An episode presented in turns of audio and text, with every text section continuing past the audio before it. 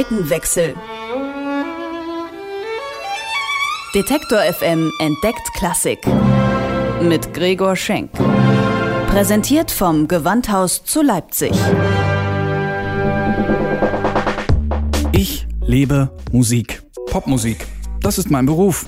Ich bin Musikjournalist. Aber was ist da drüben? Auf der anderen Seite. E-Musik? Hochkultur? Ist das wirklich so angestaubt, wie es klingt? Wie geht Klassik? Das will ich rausfinden. Deswegen verabrede ich mich mit Menschen, die Klassik leben. Auf ein Bier mit Solisten im Restaurant Pilot. Und ich freue mich, heute den einzigen festangestellten Konzerthausorganisten Deutschlands begrüßen zu dürfen. Michael Schönheit vom Gewandhaus. Schönen guten Abend. Schönen guten Abend. Seit 25 Jahren sind Sie Gewandhausorganist. Das heißt, seit über 25 Jahren spielen Sie da an der Orgel.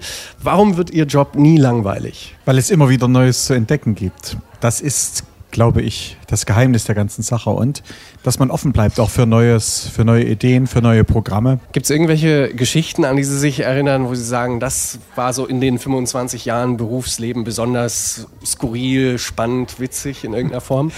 Ich werde ja immer mal wieder gefragt, ob man auch alle Orgelpfeifen zur gleichen Zeit erklingen lassen kann. Das, das sind wie viele ungefähr? Das sind äh, über 6000. Das ist ja doch relativ viel, fast 7000. Und nachdem die Gewandhausorgel äh, saniert worden ist, gab es einen technischen Fehler. Und plötzlich erklang bei einer Probe des Gastorganisten Ben van Osten alle Töne der Orgel zur gleichen Zeit. Wunderschön. Ohne dass er die Orgel auch wieder abstellen konnte. Das ging nicht. Und er ist dann geflohen. Das Ganze fand Gott sei Dank nur in einer Probe statt, aber nicht in einem Konzert. Aber es ist mir irgendwie in Erinnerung geblieben. Das muss ja auch wahnsinnig laut sein, das oder? Das ist wahnsinnig laut natürlich und macht überhaupt keinen Sinn. Über 25 Jahre Gewandhausorganist, das ist natürlich auch irgendwie so eine, so eine Spanne. Wir haben uns gerade im Vorgespräch darüber unterhalten, dass zum Beispiel bei so Theaterintendanzen, das wechselt immer so regelmäßig, ja. aber ich sag mal so, in der Organistenszene ist es schon so, dass solche Stellen sehr lange besetzt bleiben, dass das durchaus üblich ist, dass jemand so lange tätig ist an einem Konzerthaus. Es ist mir so gegangen, wie vielen Organisten, die mit ihren Instrumenten dann im Laufe der Jahre so verwachsen sind, dass sie schon auch ein Teil von einem geworden sind. Das ist so.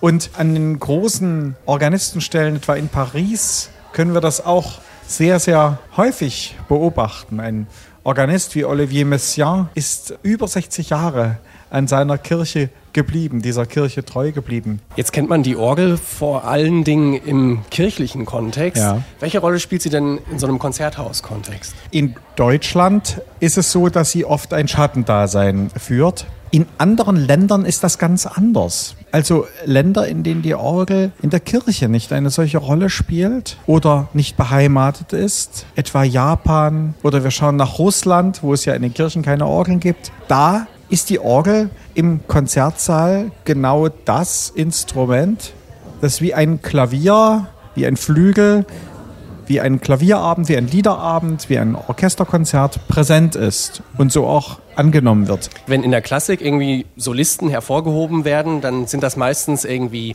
Pianisten ja. oder Violinisten. Warum aber eigentlich nie die Organisten? Sind ja auch Solomusiker. Da ja. Nun muss man sagen, die Orgel hat eine Nischenfunktion eigentlich im Konzertleben. Es ist ein bisschen was für, ich möchte sagen, Kenner und Liebhaber oft. Also es stellt sich so dar, das Image ist so. Und äh, da liegt es vielleicht daran, dass es nicht so ein Riesenpublikum erreicht und erreichen kann, wie etwa in einem Symphoniekonzert, wo der Pianist auftritt. Klar, der Organist ist meistens versteckt auf einer Empore und Organisten haben so ein bisschen was Anonymes an sich. Es ist eigentlich sehr selten, dass man den Organisten hautnah erleben kann.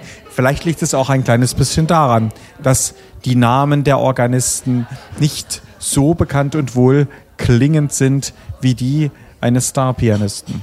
Es gibt ja auch Organisten, die sich so ein bisschen als Rampensäue inszenieren. Ich denke da nur an äh, Cameron Carpenter, ein ganz ja. schriller Vogel, der auch mal Sachen spielt, die man vielleicht nicht so von der Orgelliteratur kennt. Was halten Sie von solchen Leuten, die das zu so einem Popstar-Ding machen? Ach, wissen Sie, alles, was gut gemacht ist, hat seine absolute Berechtigung. Ich würde mir niemals anmaßen, mir darüber ein Urteil zu erlauben. Ich mache etwas ganz anderes denke, dass ich damit auch die Menschen erreichen kann. Ich habe Cameron Carpenter selber erlebt, war von vielen Dingen auch wirklich hingerissen und köstlich amüsiert, muss ich sagen. Aber ich glaube, schwierig wird es, wenn man eine solche Richtung zu einem Muss macht, um zu sagen, damit können wir die Leute für die Orgelmusik gewinnen. Das glaube ich, das funktioniert überhaupt nicht. Denn die Literatur, die die Orgelmusik bietet, die ist so vielfältig und so groß, die reicht über 400, ja sogar 500 Jahre. Das kann man nicht plötzlich ausblenden. Von außen betrachtet hat man immer so ein bisschen den Eindruck, dass die Orgel relativ akademisch gespielt wird. Wie viel Raum hat man denn als Organist, um sich da künstlerisch auszutoben anhand von Notenmaterial, das es ja nun mal gibt für ja. die Orgel? Man kann mit der Orgel auch sehr schnell starr wirken weil natürlich der Ton angeschlagen wird und dann so bleibt, wie er ist. Ich denke, es gehört sehr viel Fantasie dazu, was die Umsetzung von Klangfarben angeht. Die Orgel bietet eigentlich alles, um ein total lebendiges Instrument zu sein. Und der von Ihnen äh, genannte Pop-Organist ist ja ein Beispiel dafür, dass eine Orgel auch so etwas mitmachen kann. Ich stelle mir ja Orgelspielen wahnsinnig kompliziert vor. Ich habe mal Schlagzeug gespielt. Ich weiß also, wie man ungefähr Hände und Füße unabhängig voneinander so ein bisschen koordiniert. Aber wenn ich mir jetzt noch vorstelle, mit beiden irgendwelche Töne spielen zu müssen, wie lange und wie viel muss man üben, um das perfekt zu können? Da fällt mir eigentlich immer eine Gegenfrage ein. Wie kann eigentlich ein Geiger mit einem so kleinen Instrument mit der rechten und linken Hand so viel Musik und so viel Töne erzeugen?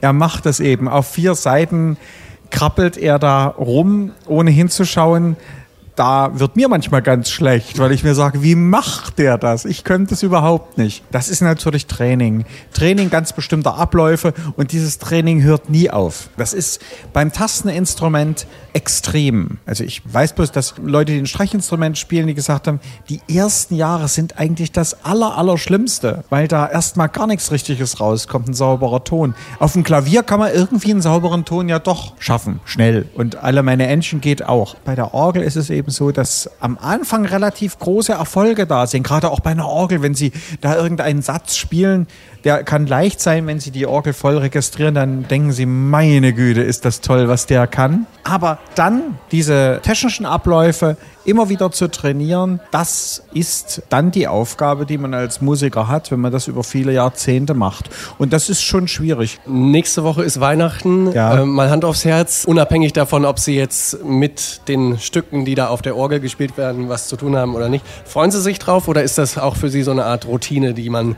jedes Jahr abspult? Geschult?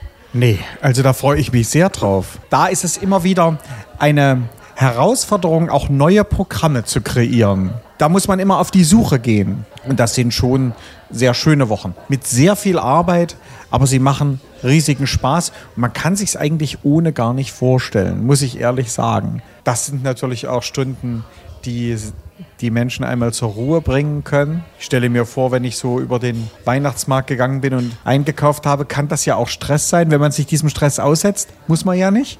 Und ich glaube, dass dann viele Menschen sich eben in die Stunde der Orgelmusik setzen oder in die Motette in der Thomaskirche und diese Ruhezeiten doch ganz dringend benötigen. Es ist kein Luxus, sondern es ist wirklich nötig für die Seele. Das ist dann eine sehr, sehr schöne Zeit. Da freue ich mich jedes Jahr drauf. Ja, und nächste Woche ist es dann schon soweit. Ja. Ich sage vielen herzlichen Dank, Michael Schönheit, ja. seit über 25 Jahren Organist am Gewandhaus. Vielen Dank. Dankeschön. Seitenwechsel. Detektor FM entdeckt Klassik. Mit Gregor Schenk. Präsentiert vom Gewandhaus zu Leipzig.